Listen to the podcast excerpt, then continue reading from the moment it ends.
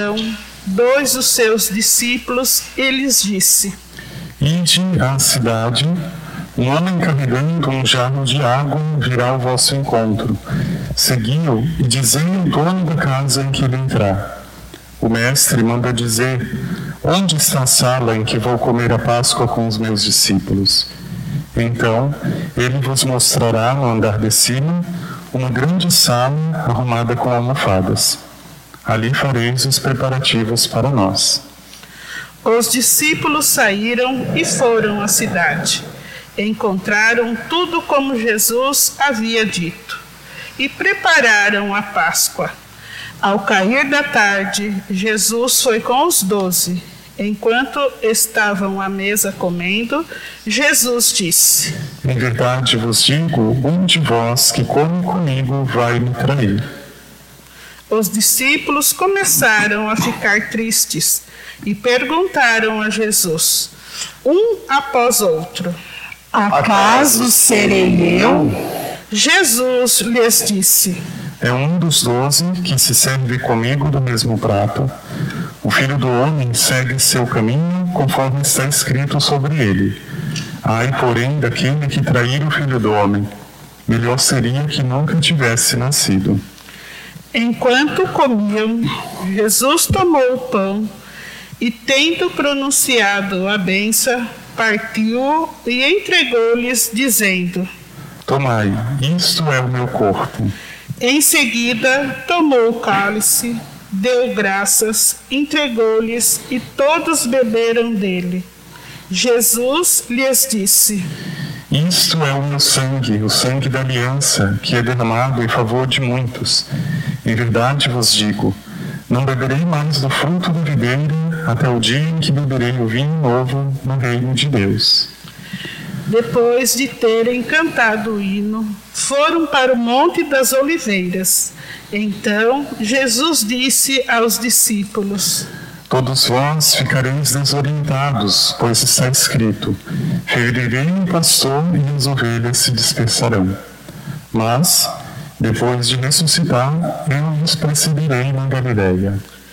Pedro, porém, lhe disse: Mesmo que todos fiquem desorientados, eu não ficarei. Respondeu-lhe Jesus: Em verdade te digo, ainda hoje, esta noite, antes que o galo cante duas vezes, três vezes tu me negarás.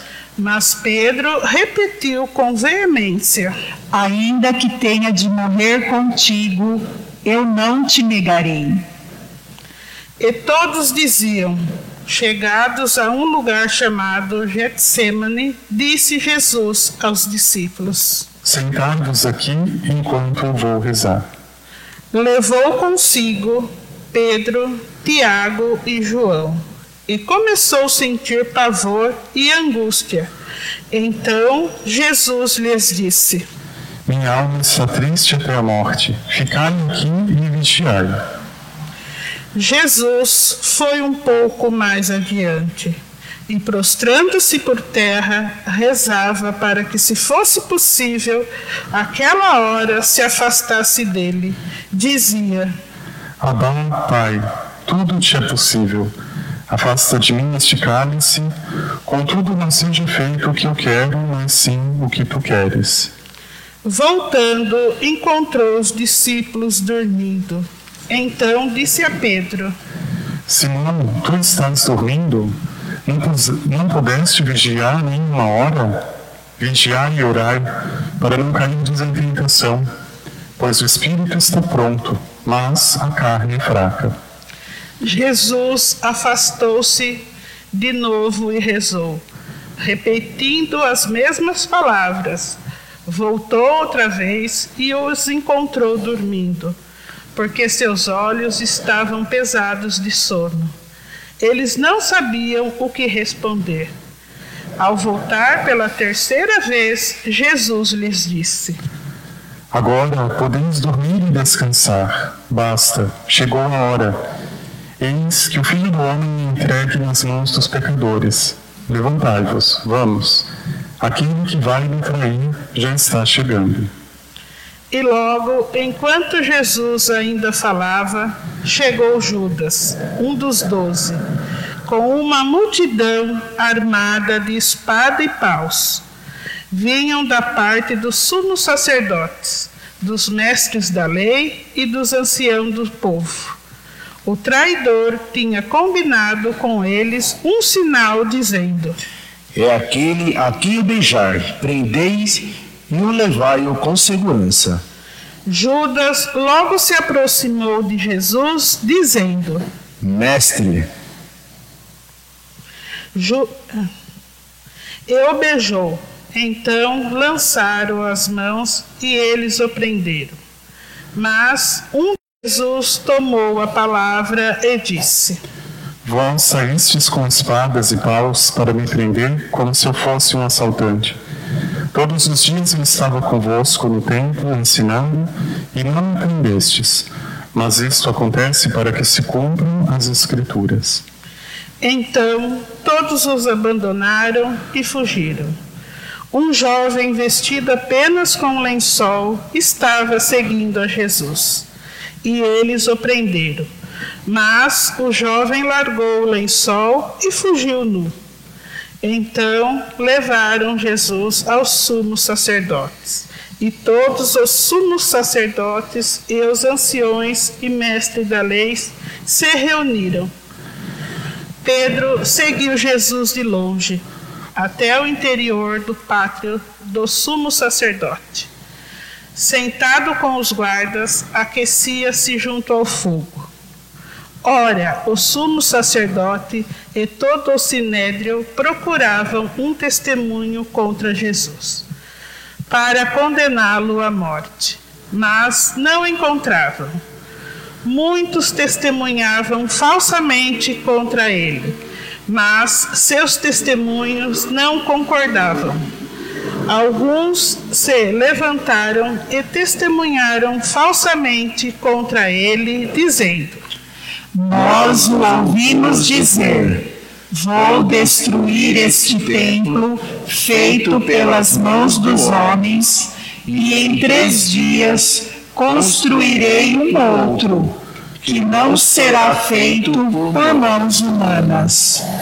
Mas nem assim o testemunho deles concordava. Então o sumo sacerdote levantou-se do meio deles e interrogou a Jesus. nada tens a responder ao que, tem, a que esses testemunham contra ti?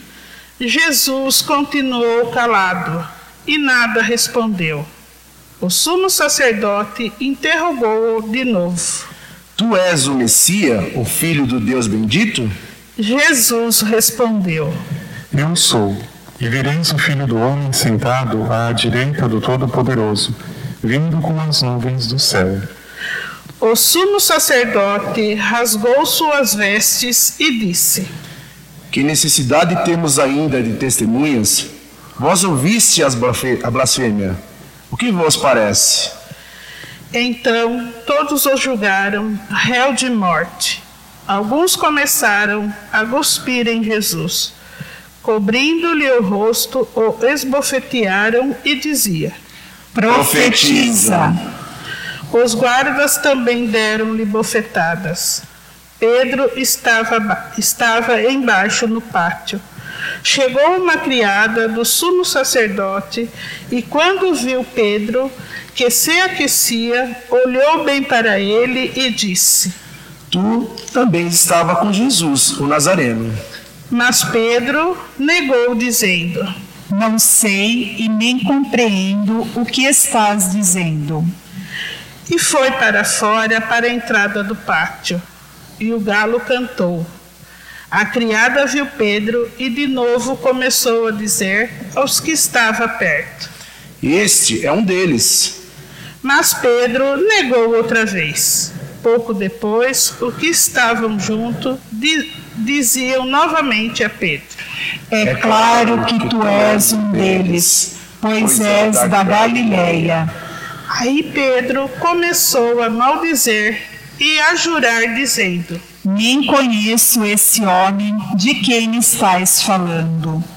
E nesse instante o galo cantou pela segunda vez.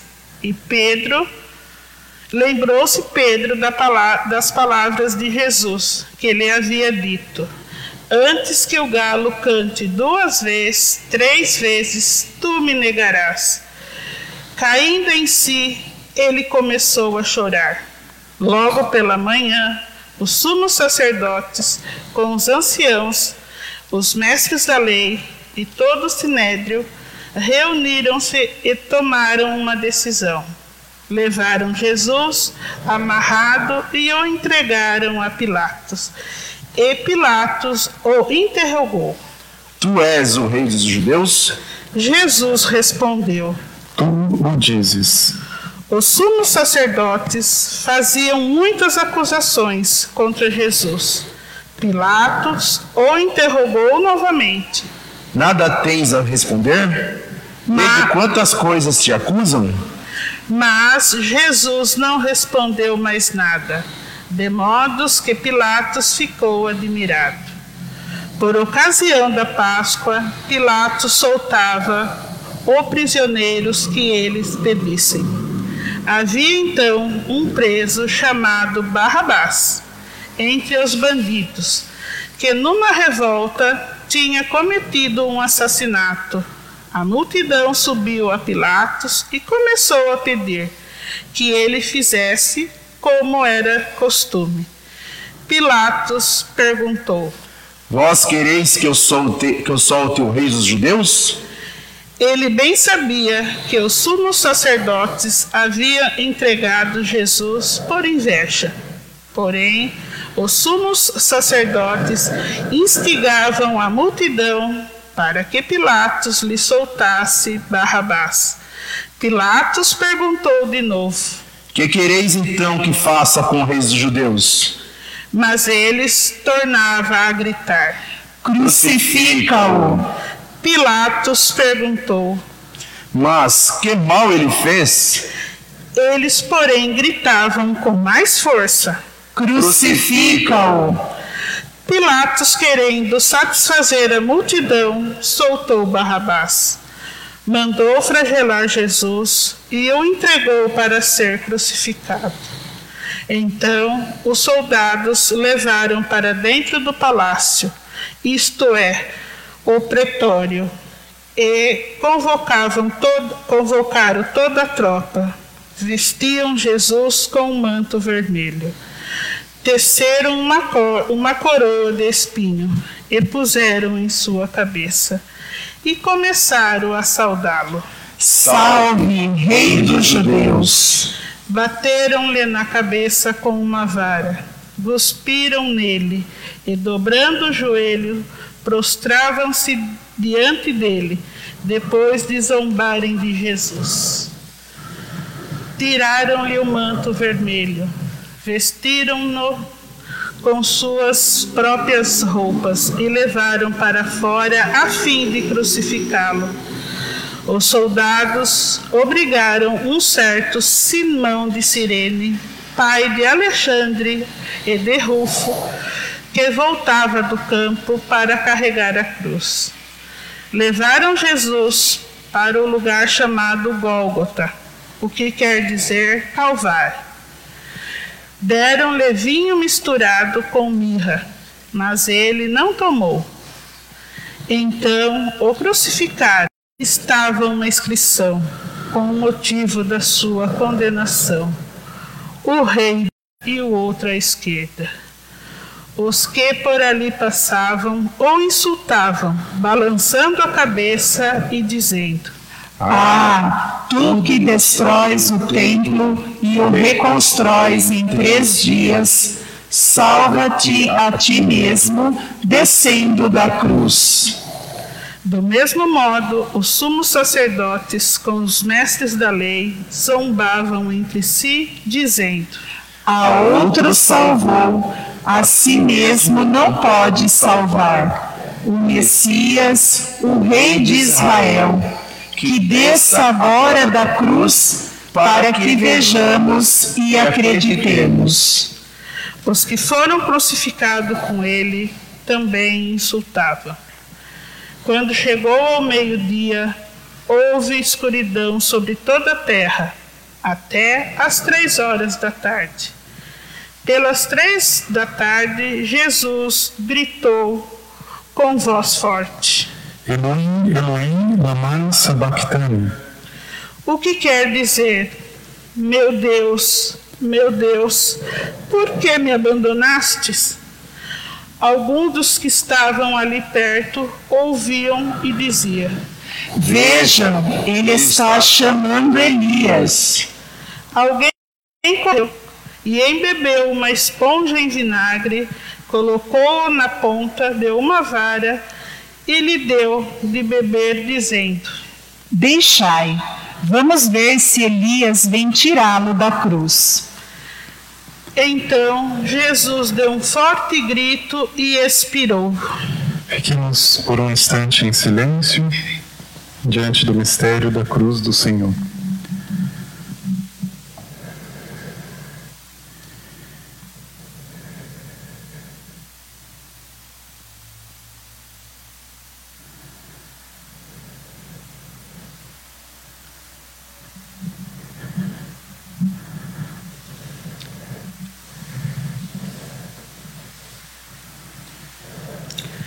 Neste momento, a cortina do santuário rasgou-se de alto a baixo, em duas partes. Quando o oficial do exército, que estava bem em frente dele, viu como Jesus havia expirado, disse: Na verdade, este homem era filho de Deus. Estava ali também algumas mulheres que olhavam de longe, entre elas Maria Madalena, Maria, mãe de Tiago, menor, e de Josete, e Salomé. Elas haviam acompanhado e servido a Jesus quando ele estava na Galileia. Também muitas outras que tinham ido com Jesus a Jerusalém estavam ali. Era o dia da preparação, isto é, a véspera do sábado, e já caía a tarde. Então, José de Arimateia, membro respeitável do conselho, que também esperava o reino de Deus, cheio de coragem, foi a Pilatos e pediu o corpo de Jesus. Pilatos ficou admirado quando soube que Jesus estava morto. Chamou o oficial do exército e perguntou se Jesus tinha morrido. Havia muito tempo. Informado pelo oficial, Pilatos entregou o corpo a José. José comprou um lençol de linho, desceu o corpo da cruz e envolveu no lençol. Depois, colocou-o num túmulo escavado na rocha e rolou uma pedra à entrada do sepulcro. Maria Madalena, Maria, mãe de Josete, observavam onde Jesus foi colocado. Para salvação. Glória a vós, Senhor.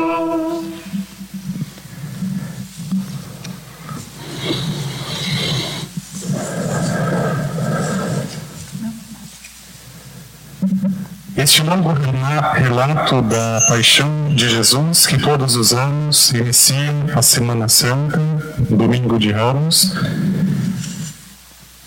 não reflete apenas um drama na história daquele povo de Israel, mas revela ao mesmo tempo o drama na vida pessoal de cada um. Irmãos, nós entendemos por esta narrativa do Evangelho de Marcos, assim como dos outros evangelhos, como o homem é capaz do pior e do melhor. Como o ser humano em si mesmo é marcado pela contradição. E quem é que se torna o fiel desta balança? Quem é que se torna o divisor destas águas? É o próprio Senhor. Jesus Condenado injustamente é aquele que julga o coração e sonda o coração do ser humano. Há muitos séculos, o próprio Zacarias havia profetizado: esse menino vai ser causa de queda e sorrimento para muitos em Israel, e ele despertará o pensamento de muitos corações. Aqui se cumpre na paixão do Senhor essa antiga profecia daquele menino que seria causa de contradição. Não é ele a contradição, mas a sua presença, o seu ensino, é a causa para que os corações então se decidam para segui-lo, para rejeitá-lo, para crucificá-lo ou para adorá-lo. Veja, pelo menos três situações desta narrativa mostram de forma muito evidente a contradição a que todos estamos submetidos. A contradição do povo. Na missa de Ramos, quando fazemos a procissão, nós iniciamos com o Evangelho falando da entrada de Jesus em Jerusalém, onde o próprio povo e as crianças colocavam suas vestes no caminho, com os ramos, declamando Jesus, o filho de Davi, Osana, bendito que vem. E bastou uma semana para que esse mesmo povo gritasse: crucifica-o, crucifica-o. Veja, muitas vezes nós dizemos a voz do povo é a voz de Deus, mas isso é verdade apenas em parte. A voz do povo é a voz de Deus quando este povo é conduzido por Deus. Porque a voz do povo pode ser a voz do demônio quando este povo é seduzido e conduzido pelo demônio. Bastam os grandes genocídios históricos para lembrar como o povo consentia com o assassinato dos seus semelhantes de forma tão cruel. O segundo exemplo de contradição nos vem daquele jovem que diz o Evangelho seguia Jesus apenas com um lençol branco e que depois foge abandonando o lençol. Os intérpretes acreditam que este jovem seja aquele que negou o batismo.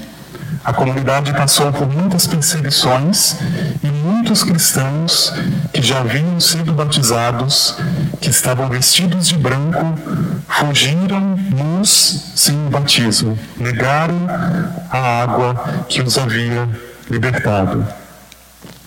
E por fim nós temos muitos outros, mas de uma forma muito eloquente, a negação de Pedro. Uma coisa que humanamente parece improvável, o mais íntimo dos apóstolos, o predileto para conduzir a sua igreja, a igreja de Jesus, é aquele que o negará com palavras tão valentes. Eu não conheço este homem, não sei o que vocês estão falando. Tudo isso mostra a nossa incoerência humana diante do mistério de Jesus de Nazaré. Mas é verdade também, irmãos, que Jesus desperta o coração não só a incoerência do ser humano, para que ele mude, para que ele se transforme. Ele também desperta o coração para a ternura, para a caridade, para o caminho cristão. Por isso, assumir durante essa semana o mistério da paixão, a atitude daqueles que, a seu modo, foram fiéis. Se é verdade que muitos foram e se contradisseram nas suas atitudes, é verdade que outros foram fiéis. Devemos ser como as mulheres que seguiam desde o início até o fim, que vigiavam o túmulo já desde muito cedo à espera do Senhor. Devemos lembrar aqueles que, mesmo à distância, olhavam o Senhor e o acompanhavam com as suas orações, a sua própria mãe, Maria Santíssima, Devemos ser como José de Arimateia, ter coragem de pedir o corpo de Jesus, de cuidar do Senhor com os nossos com as nossas atitudes, com as nossas palavras. Enfim, a contradição humana depende nossa liberdade. Eu posso ser o melhor ou o pior. Eu posso trair, mas eu posso também arrepender e voltar para o Senhor. Pensamos que nesta semana estejamos atentos, irmãos, a essas contradições. Há pessoas que muitas vezes são santas e boas, mas que se contradizem em muitas outras coisas. Que o Senhor nos perdoe e que nos ajude a sermos ternos, fiéis, amorosos, pacientes, para que esse reino fique cada dia mais visível para, aqueles que ainda não o conhecem.